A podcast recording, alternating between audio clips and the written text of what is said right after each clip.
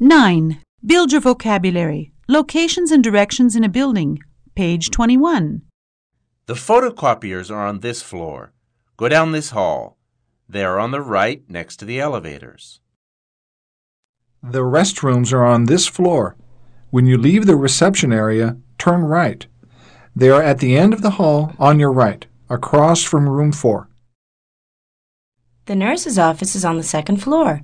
When you get out of the elevator, turn left. It's across from the director's office. The Multimedia Center is on the second floor. Go up to the second floor and walk to the end of the hall. It's the big room on your left, right past the teacher's lounge.